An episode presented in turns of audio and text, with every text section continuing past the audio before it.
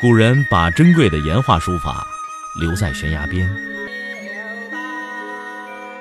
我把时间打磨成碎片，留在你的耳边。拿铁磨牙时刻。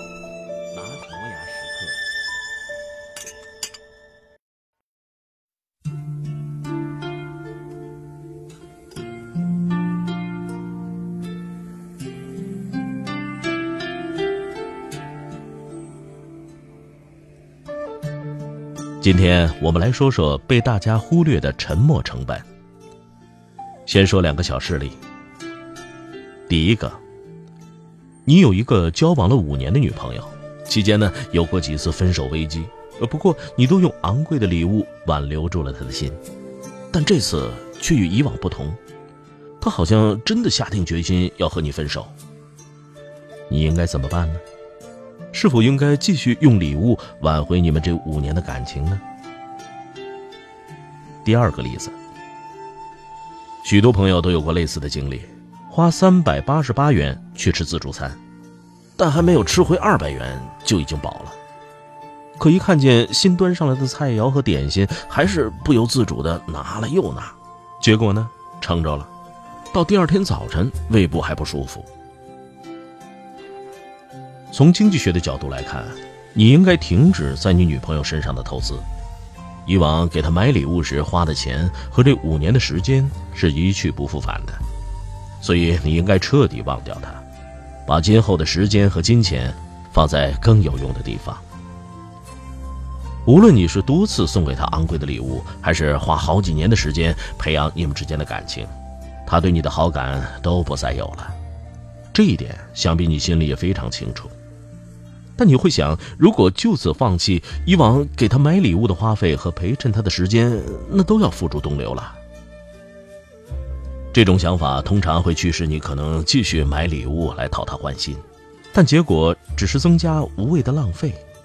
因为事实是，无论你再付出多少时间和金钱，结果也无法让你满意。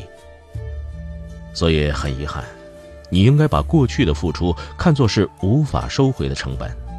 在经济学里，我们称之为沉没成本，指的是在投资一个项目的时候，即使中途退出也不能收回的成本。我们再来分析一下第二个事例。许多人在吃自助餐的时候都会想，吃回本钱那是理所当然的事儿，但其实这个想法并不妥。事实是，在你进入了自助餐厅以后，你支付的三百八十八块钱。就已经成了沉没成本，所以应该尽快的将其从脑海里抹去。所以应该尽快的，啊不不不，不是让大家多吃快吃，而是尽快的把付三百八十八块钱这个事儿从脑海里抹去。与之相比，在吃自助餐以前，认真的考虑自己是否已经赚到三百八十八元才更为重要。也就是说，应该关注的是投资。而对于付出以后不能收回的成本，那就应该彻底忘记。每个人做决策的时候，正确理解沉没成本的概念十分重要。我们每个人的时间都是一旦付出就绝对无法收回的沉没成本。因此，是否能够冷静地评价过去我们花费的时间，将会严重左右我们的人生。虽然谁都不愿意承认自己浪费了宝贵的时间。但希望大家不要被已经变为过去时的沉没成本所束缚，连未来的美好时光都耽误了。我们都曾经寂寞而给对方承诺，我们都因为折磨而厌倦了生活。只是这样的日子，同样的方式，还要多久？我们改变了态度而接纳了对方，我们委屈了自己成全谁的梦想？只是这样的日子还剩下多少已不重要。时常想起过去的温存，它让我在夜里不会冷。你说一个人的美丽是认真，两个人能在一起是缘分。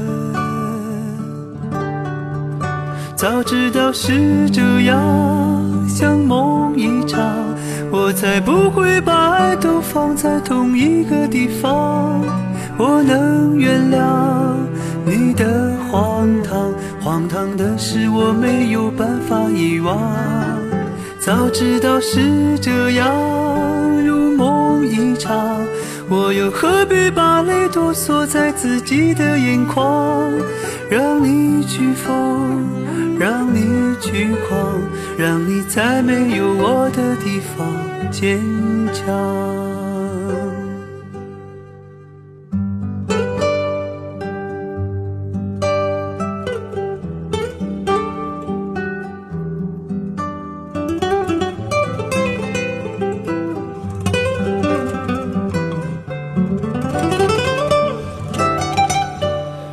时常想起过去的温存，它让我在夜里不会冷。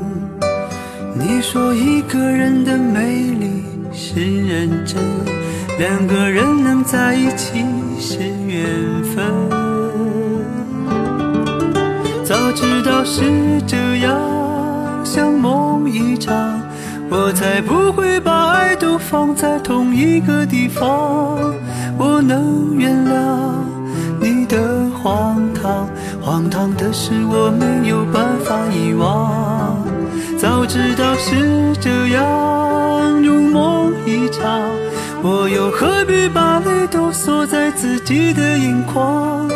让你去疯，让你去狂，让你在没有我的地方坚强。